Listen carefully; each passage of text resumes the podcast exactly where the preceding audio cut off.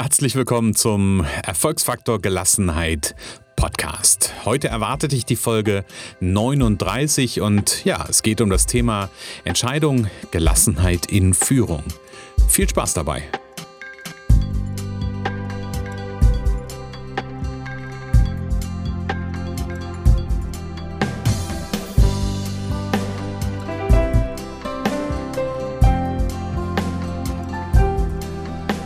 Also ich finde es immer wieder ganz, ganz spannend, denn insbesondere in Unternehmerkreisen oder in Unternehmenskreisen ähm, bekomme ich oft zu hören, dass diese Gelassenheit doch Humbug ist.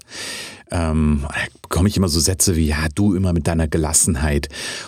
Und das Spannende ist, dann danach kommen oft solche Geschichten wie, ähm, wer braucht denn schon so eine Scheißegalhaltung?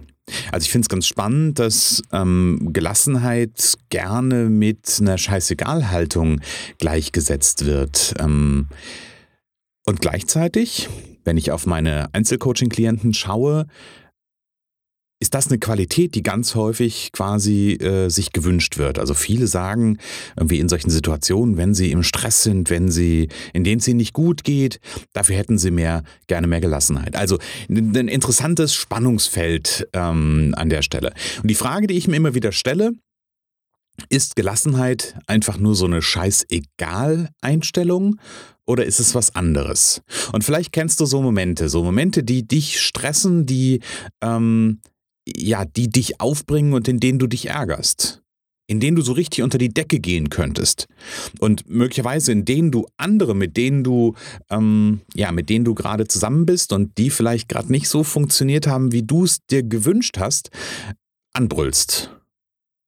Ja, kann ja, kann ja mal passieren. Ähm, und vielleicht gibt es auch dann diese Situationen danach, wo du dir überlegst, okay, jetzt habe ich mich verhalten in einer gewissen Art und Weise. Und dann kommt sowas wie, äh, hätte ich mal dies oder jenes gelassen. Aber dann ist das Kind schon in den Brunnen gefallen.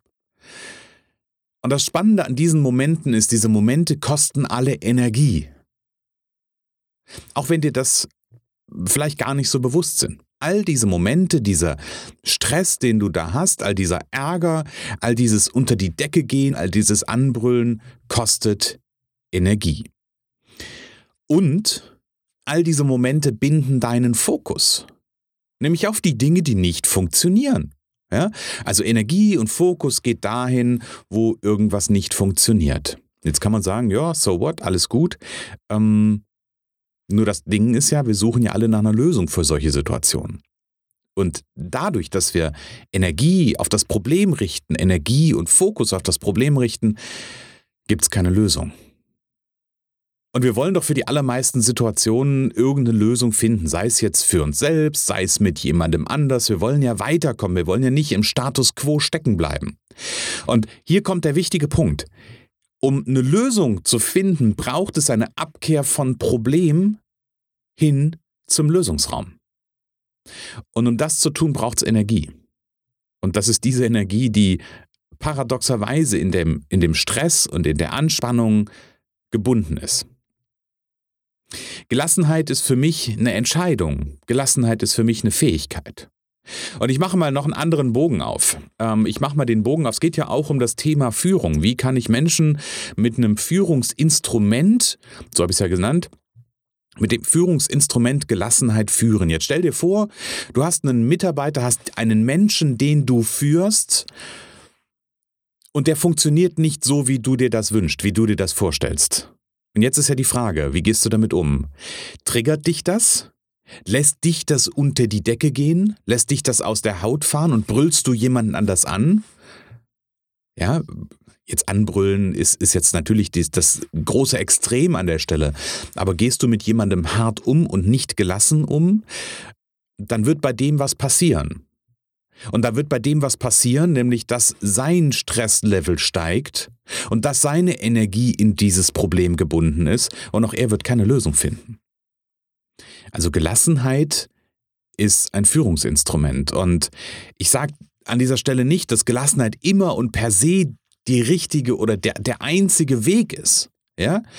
Ähm, es kann durchaus mal sinnvoll sein, mal richtig aus der Haut zu fahren und mal richtig seinem Ärger Luft zu machen. Ich habe manchmal Klienten, ähm, die, die sind nicht gelassen, ja, aber ähm, die lassen ihrem Ärger nach außen keine Luft.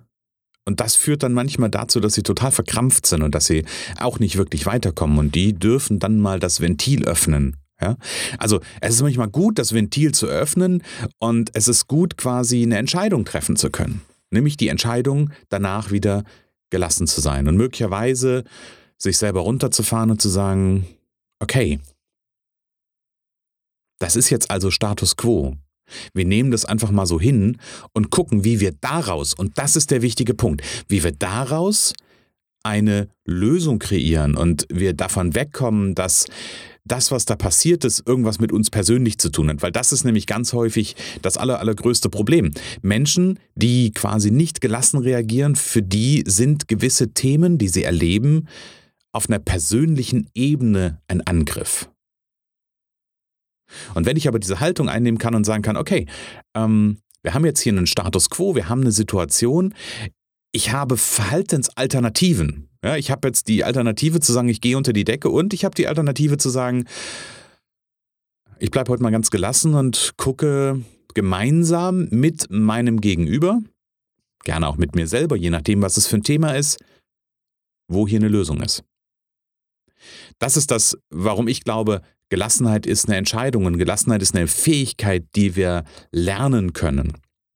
Genau, also Entscheidung, Gelassenheit ist das Thema. Reflektier doch mal deinen Alltag, reflektier doch mal deinen, ähm, ja, dein, dein Verhalten tagsüber. Das ist ja, wir haben ja zwei Ebenen. Wir haben einmal den Umgang im Außen mit anderen und wir haben den Umgang mit uns selbst. Also ich kann gelassen mit mir selbst umgehen und ich kann gelassen mit anderen umgehen. Und ich habe eine Hypothese an der Stelle. Ich glaube, wenn wir anfangen, gelassen mit uns selbst umzugehen, werden wir automatisch gelassener mit anderen umgehen.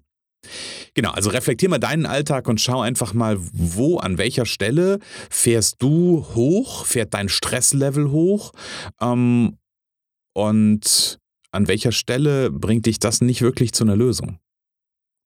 Und an welcher Stelle wäre möglicherweise so ein Quäntchen Gelassenheit zielführender? Genau, das soll es für heute gewesen sein. Ähm, nimm das gerne mit. Wenn du magst und Fragen hast, schreib mir gerne eine E-Mail an info@erfolgsfaktor-gelassenheit.de ähm, oder gerne auf meiner Facebook-Seite Christian Holzhausen, also nein, stopp, zurück, ähm, facebook.com slash Gelassenheitsexperte, da findest du mich, genau. Ähm, wie gesagt, schreib mir gerne eine Nachricht, ich freue mich auf einen Austausch mit dir und ansonsten sage ich für den Moment alles Liebe, alles Gute, ich freue mich auf die nächste Folge und bis bald.